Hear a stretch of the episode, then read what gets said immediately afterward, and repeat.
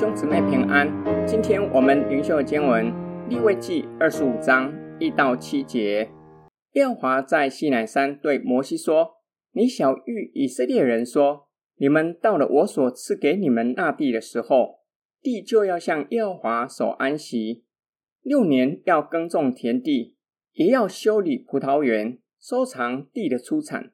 第七年，地要守圣安息，就是向耶和华守的安息。”不可耕种田地，也不可修理葡萄园。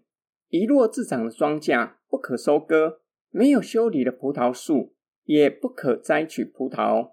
这年地要守圣安息，地在安息年所出的，要给你和你的仆人、婢女、雇工人，并寄居的外人当食物。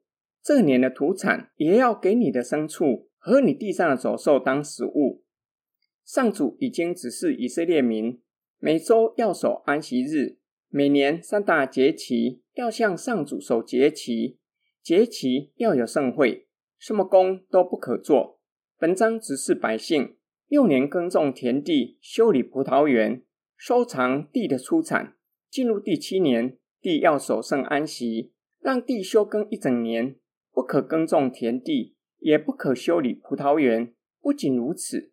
地在安息年自长的庄稼不可收割，没有修理的葡萄树也是自长的葡萄不可摘取，要留给仆人、婢女、雇工人，并寄居的外人，还有走兽当食物。今天经文的默想跟祷告：以色列民若是没有守圣安息日，会更难守安息年，因为安息年是一整年不可耕种，让土地有喘息的机会。也让辛勤工作的仆人、婢女、雇工人有一整年休息的机会。这是要让以色列民学习信心的功课。我们若是仔细思想，六年耕种与收成，第六年的收成不仅要供应第七年安息年，还有第八年，因为第七年一整年休息，进入第八年才耕种，要到第八年的秋天才有收成。换句话说，第六年的收成几乎要供应将近三年所需用的食物。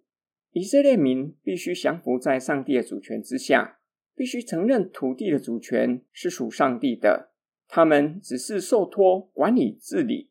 因此，什么时候可以耕种，什么时候要让土地休息，要听从上帝的指示，如同仆人听从主人的命令工作。这样才能够以信靠的心守安息年。今日基督徒不再守安息年，但是守安息年的精神，却是每一位基督徒需要深思学习的。安息年重要精神，就是承认上帝对我们和我们的手所经营的，拥有绝对的主权。